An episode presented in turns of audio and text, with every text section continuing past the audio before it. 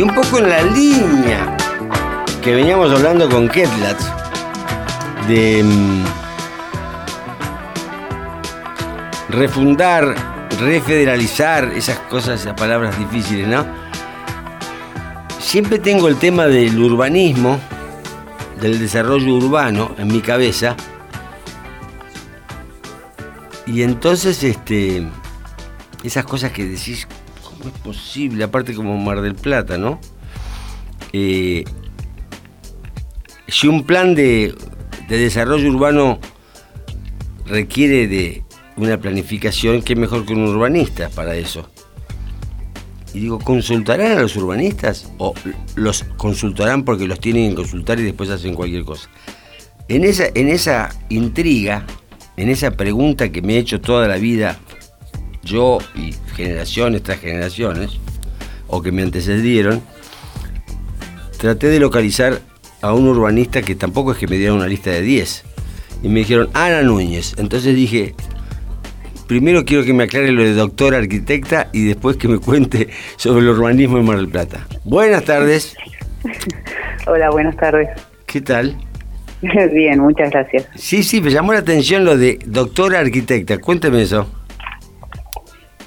Bueno, yo le explico. Em, yo era muy joven y vivía cerca de un de lo que se llama un asentamiento precario y siempre me preocupó, eh, digamos, primero eh, esa forma de habitar es como una preocupación de, juventud y luego esa como una inquietud de, digamos, quiénes serían los, los habitantes de esos territorios, porque, bueno, mi familia tengo, eh, digamos, demógrafos sociales y yo leía el proceso de urbanización en Argentina y en la provincia de Buenos Aires, entonces eh, desde muy joven comencé a ligar los procesos de población con la configuración territorial de la ciudad.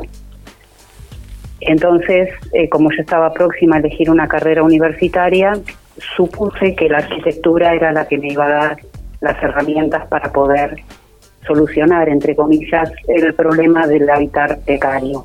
¿no? por eso estudié arquitectura, pero en realidad es una carrera que no ofrecía en aquel momento demasiadas herramientas para dedicarse al urbanismo. Hoy mismo el urbanismo sigue siendo una materia bastante tangencial a lo que es la profesión de la arquitectura. Y, por eso, eh, digamos, después busqué otra formación, que fue la sociología urbana, hice la maestría en sociología urbana y luego el doctorado en ciencias sociales porque, bueno, uno va comprendiendo que los procesos urbanos requieren de una mirada transdisciplinaria y que solo con la arquitectura no se puede comprender e intervenir en la ciudad. Y por eso es lo que usted ve en mis distintas formaciones. Y también la especialización en, en políticas y mercados de suelo, que solo estudié en la Universidad Nacional de Colombia, porque fundamentalmente el problema de la ciudad latinoamericana y en general de todas las ciudades del mundo es el problema del suelo. Así que eso es lo que explica un poco mi, formación. Está bien. Este, ¿Usted escuchó algo de lo que estuve hablando con Ketlatz antes? No.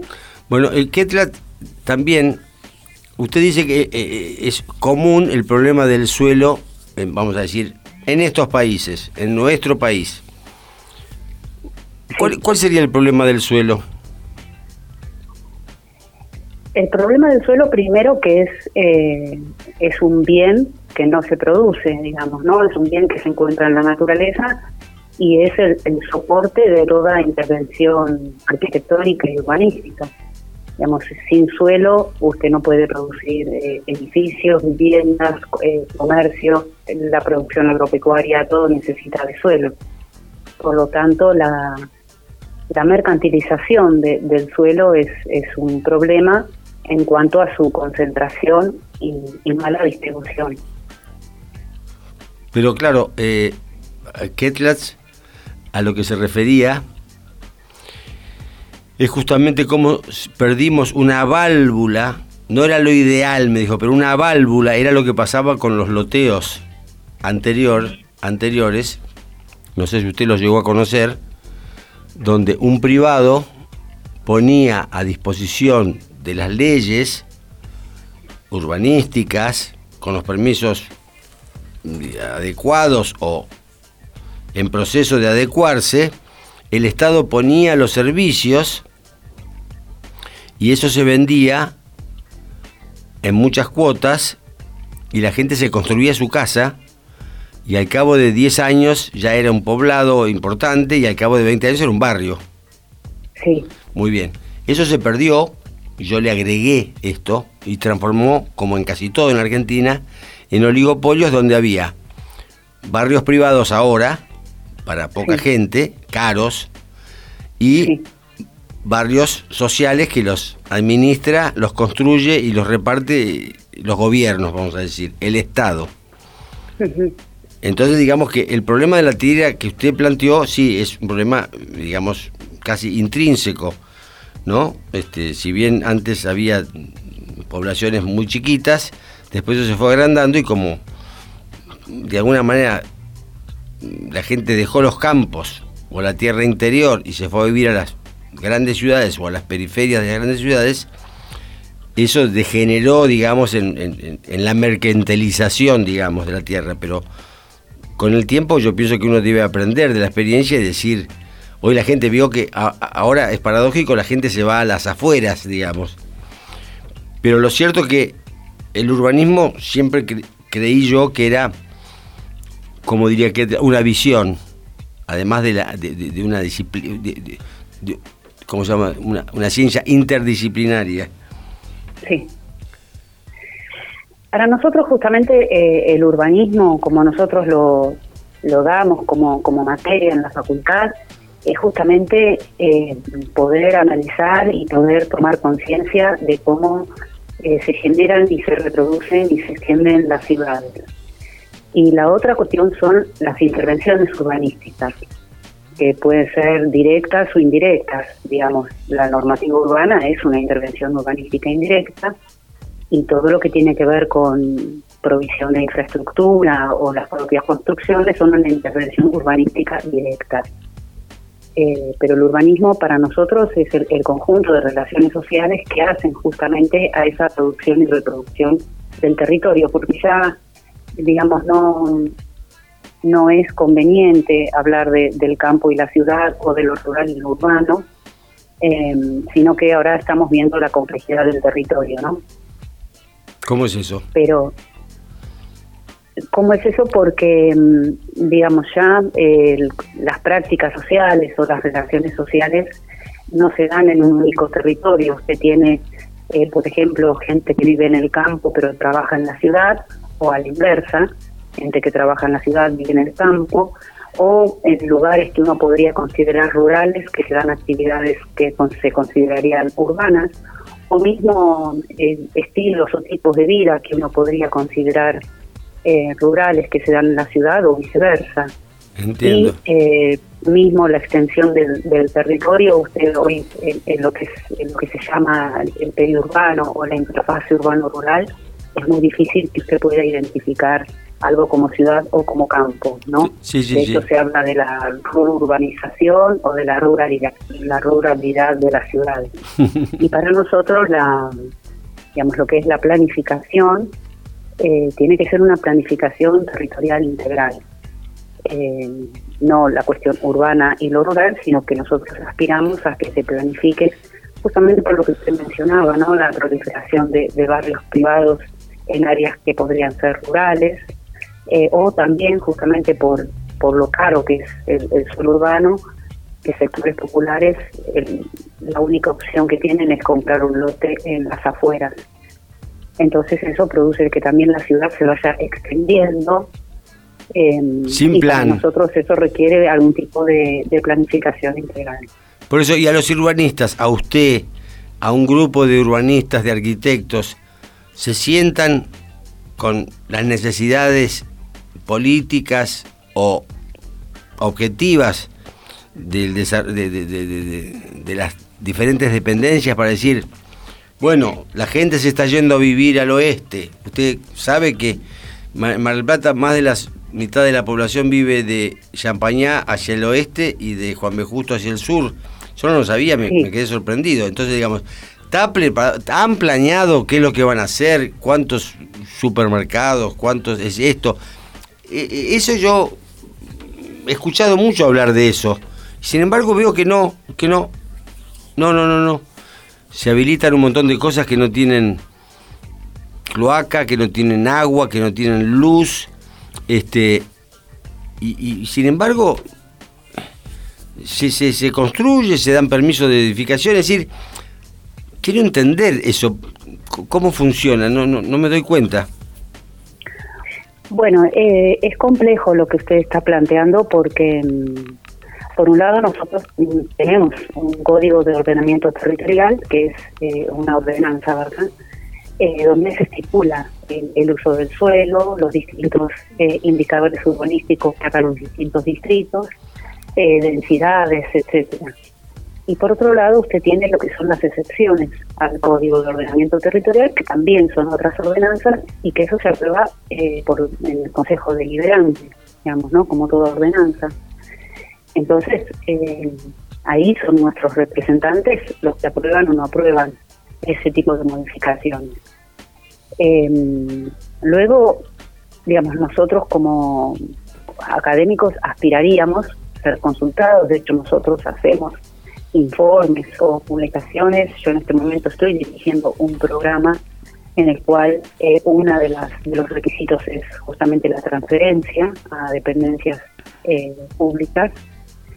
Eh, pero el municipio también tiene sus profesionales, ¿verdad? Tiene su, director de planeamiento, sus secretarías que, que trabajan estas cuestiones. Y le voy a ser sincera, a veces no hay mucha permeabilidad entre lo que podemos recomendar y lo que se, las decisiones que se me toman. Encantó, Me encantó ese término. No hay permeabilidad. No, pero dígalo con todas las letras. Entiendo, no, no, lo que pasa es que por ahí yo le puse, hoy cuando hablé con usted, capaz que le puse el ejemplo de la persona que hizo la modificación ahí en Playa Grande, al margen de los criterios y los conceptos, ¿no entiendo? Sí. Acá ponen a, ya, ya, lo sabemos, yo lo he dicho muchas veces en la radio, parece como una selección, es decir, elijamos a los, mejores, a los mejores, córralos y pongamos a estos. Sí, sí, entiendo, porque aparte, qué fácil sería, ¿no sería mejor, aparte que haya un consenso técnico, digamos, de... Me acuerdo con la Ferra Automotor, primero la hicieron, después dijeron, ah, acá tienen que entrar y salir un millón de colectivos por minuto. Es decir, eh, eh, fue muy gracioso todo, lamentable, ¿no? Porque acá han hecho, la han transformado la ciudad en una ciudad, si no fuera por la costa marplatense, la gente no la... La gente que hacía 40 años no venía a Mar del Plata y que vino por producto de que no podían salir del país este verano, le digo eh, eh, experiencias que, que, viví yo personalmente, no podían creer el cambio que había tenido Mar del Plata. Este, bueno, en fin, y qué fácil que es hacer un plan, tomárselo con, tiempo, y, para eso tenemos profesionales como usted que pueden eh, dar su opinión, aunque no prevalezca su opinión, pero que sea tomada en cuenta, digamos, ¿no? Esto, más esto, más esto, más esto, al final conviene hacer tal cosa. Y no que te sorprenda como la calle Güemes, por ejemplo, ¿no? Que yo soy nacido ahí y este, un día una persona me dijo que era un crecimiento espontáneo. Un crecimiento espontáneo de 40 años, le digo. Un lugar que no tiene estacionamiento. Habilitan metros y metros y metros comerciales sin modificar los frentes, sin modificar los fondos. Haciendo, bueno, un desastre con las cloacas, un desastre con las... Y, nadie se hace cargo, aparte es como si fuera una experiencia graciosa lo que pasa. Por eso me interesa hablar con las personas que tienen por lo menos un criterio como usted. Sí, en realidad eh, para nosotros no, no hay nada que sea espontáneo, ¿no? Siempre detrás de todo esto hay distintos intereses, eh, sean de comerciantes, de dueños de la tierra, de las propiedades, de actores políticos, eh, que se ponen en juego y luego se toman decisiones, ¿no? O sea, de espontáneo no tiene nada. Usted mismo mencionó la ferroautomotora, hubo tres proyectos de localización en su momento que fueron discutidos y podríamos decir que en realidad no primó, por ejemplo, aquel que tenía el mayor consenso. Y también, eh, ya que usted lo menciona, nosotros como, como programa de, la universidad acabamos de presentar eh, el anteproyecto de ordenanza para que se quede de una vez por todas el Consejo Local de Hábitat y de Gestión Democrática de la ciudad para que estos temas sean debatidos en una mesa multiactoral.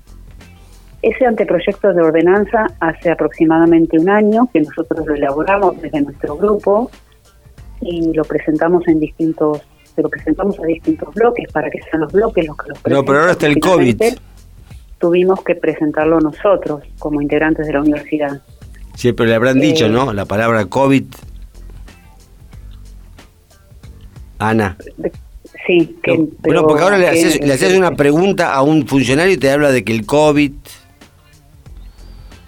No, no, sí, pero eh, digamos, eh, eso es... ¿Cómo le fue con eso? ¿Cómo? ¿Cómo le fue con su plan? No, nosotros lo presentamos hace 10 días a la ah, mesa de entrada no del que no sabemos, eh, un año que yo que, que elaboramos el borrador y que, mm, digamos, convocamos a distintos eh, bloques para ver si lo querían presentar, porque nosotros como sector académico eh, apelamos a nuestros representantes dijimos, bueno, hay una ley, hay una ley provincial, que es la ley 14.449, que establece, es del año 2013, y establece que todos los municipios de la provincia deberían tener su consejo local de hábitat para discutir estos temas referentes al urbanismo. Y el municipio de General Corredón adhirió a esa ley, pero no tiene conformado su consejo. Entonces nosotros eh, elaboramos ese anteproyecto y convocamos, pedimos hablar con algunos concejales y ninguno lo presentó como bloque, digamos, ¿no? Entonces finalmente nosotros como grupo de la universidad sí lo presentamos. Veremos qué destino. ¿Qué quiere decir que no lo presentaron como bloque? ¿Cómo? ¿Qué quiso decir? Que, a ver, explíquemelo. ¿Qué quiere decir esa frase? Que no lo quisieron o no lo pudieron o efectivamente no lo presentaron como bloque. ¿Qué quiere decir? Claro, porque según eh, me explicaron, cuando un anteproyecto de ordenanza es presentado por algún bloque en el Consejo Liberante, es como que es más fácil que sea tratado. Ah. Que si voy yo como Ana ¿Y cuál, ¿y cuál fue el motivo que no lo... Claro, entiendo. ¿Cuál fue el motivo que no lo... que encontraron que era no lo sé, nunca tuve respuesta, no lo sé. Y entonces, eh, como el tiempo pasó y pasó, y, yo quiero, va, consideramos que debe conformarse ese comité, porque están pasando muchas cosas, eh, incluso eh, ¿Por ejemplo? nosotros como programa, como programa participamos de la mesa intersectorial de producción de suelo del Ministerio de Ordenamiento Territorial y Hábitat, y estamos al tanto de las políticas y de los programas que emergen de ese ministerio en cuanto a políticas de suelo y por supuesto que para que los municipios se vean beneficiados con, con esas políticas tienen que llevar adelante una serie de, de, acciones. Una de esas es, conformar el Consejo Local de Alta, tener actualizado el Banco de Tierras, digamos, ahí lo que usted llamaría la participación, digamos, un poco más activa de los distintos sectores. Y entonces, como yo entiendo y no quisiera que el municipio quedara rezagado, porque, digamos, en, cuanto a problemática habitacional, nuestro municipio tiene una situación muy, muy grave, eh, consideramos que, que conformándose ese comité y luego, eh, digamos, pudiendo propiciar otro tipo de políticas, estaríamos en una situación mejor.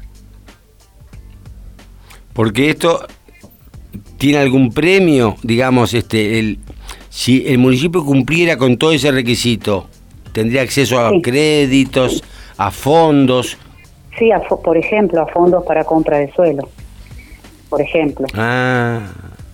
Y la idea esa de, antigua idea que, que dejó de funcionar, que es un privado que dice, che, yo tengo esta tierra, puedo pagar la, eh, puedo pagar la subdivisión, puedo hacer tal cosa y ustedes, si es apta el lugar y el espacio para porque ustedes aconsejarían, no, ahí lo que iría es una plaza, don. Bueno, claro. o no, ahí lo que va es, de esas 14 hectáreas, no, van solamente 4, lo demás son plazas, centro comercial, sala de primeros auxilios, comisaría y lavadero, ponele. claro. Mm. digamos, esa, esa, no, no se puede volver a esa, a esa sinergia, digamos. Bueno, eso es lo que nosotros propiciamos, justamente, eso sería la conformación del comité. Y yo tengo un programa, un proyecto que también tiene, refiere justamente a proyectos de organización participativa, eh, donde interviene la comunidad involucrada, digamos, dentro de ese proyecto de urbanización, ¿no? Eh, y eso que usted refiere, que hay un privado que tiene tierra y la quiere ofrecer al municipio, eh, no todo, digamos, para hacer lo que es lo que se llama un consorcio urbanístico, donde participa el municipio y participa el privado propietario de la tierra, donde se benefician ambos, ¿verdad? Porque... No es fácil, ¿eh? No, no es fácil, pero tampoco no, no, yo sé que se puede hacer. Sí, sí, adelante. Usted tiene que propiciarlo, ¿no? Y eso también lo fija, por ejemplo, los parámetros los fija de esos consorcios la 14449. Entonces nosotros, por eso insistimos, si se conformara el comité del Consejo Local de Hábitat, se podrían propiciar otro conjunto de ordenanzas que reglamenten esos distintos instrumentos de, gestión del hábitat. Bueno, buenísimo. No veo que eh, sería como meternos en en, un montón de cosas. No, pero queda claro, digamos, ¿no? El urbanismo es una ciencia y, o un conjunto de, disciplinas que apuntan a la organización del hábitat en, un determinado espacio.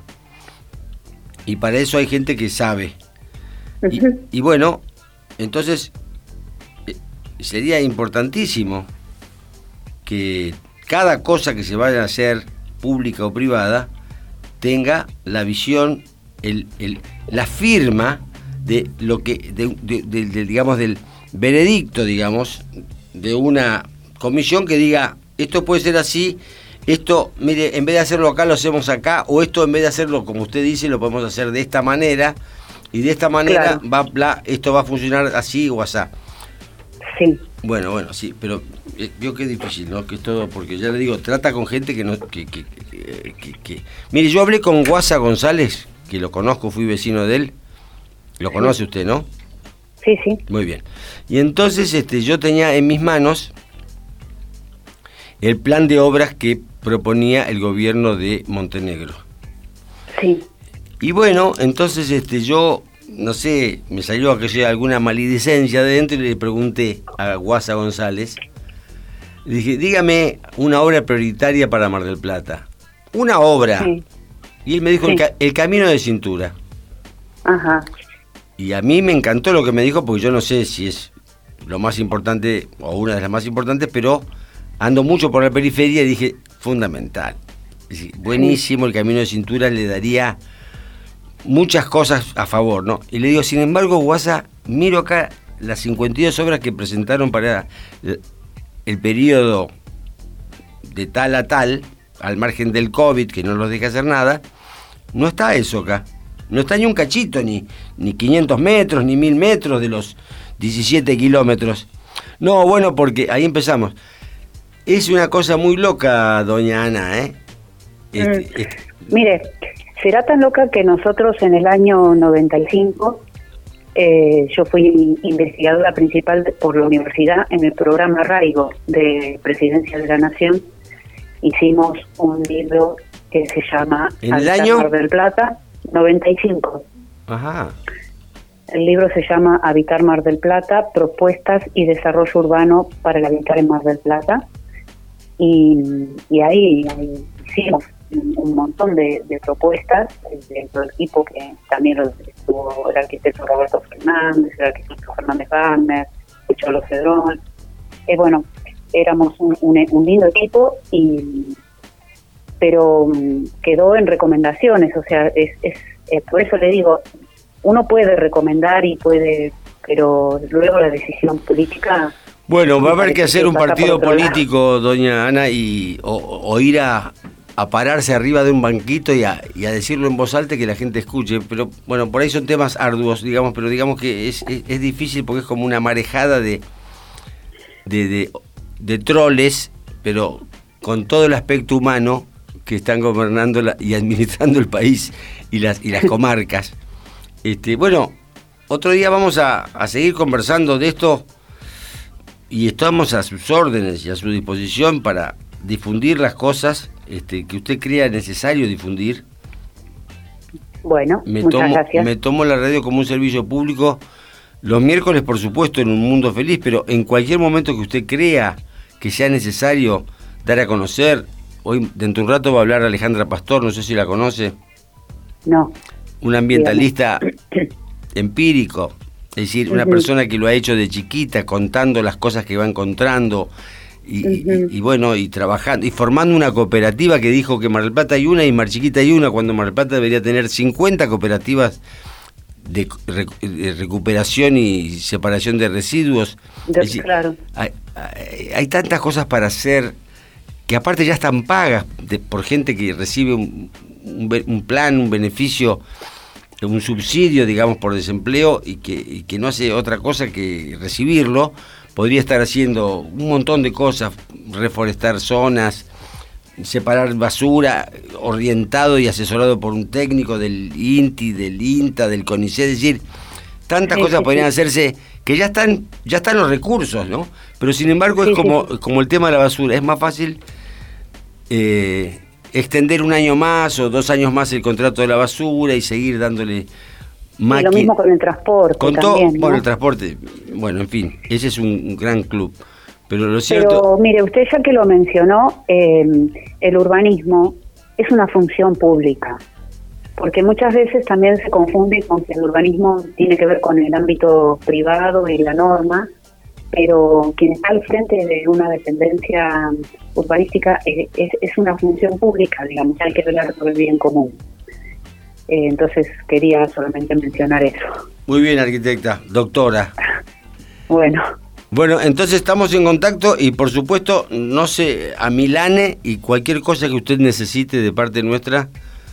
bueno, a- a- espero a- que le haya gustado la charla. No, me encantó, sí, aparte digamos que, en fin, al margen, lo importante es que sea esclarecedora y que la gente sepa que hay gente ocupada y preocupada por las cosas, pero siempre Sí. está, en vez de el canal que vendría a ser los partidos políticos, los funcionarios, es como es el tiro al blanco en la oscuridad, digamos. Este, es, es un poco frustrante y aparte el resultado es malo y sin embargo Claro. Actúan como si fuera bueno. Bueno, no quiero darme máquina al cohete con esto porque no, no, no puedo, no, no tengo a quién golpear acá. Bueno, Bueno, arqui- bueno, arquitecta, mucho gusto. Y, Bueno, igualmente, muchísimas en con- gracias por y- llamarme. No, por nada, y a las órdenes, ¿eh? muchas gracias. Hemos Adiós. estado hablando con la arquitecta Ana Núñez, este, urbanista, y como ven, eh, el que sabe, sabe, y el que no, administra y o gobierna.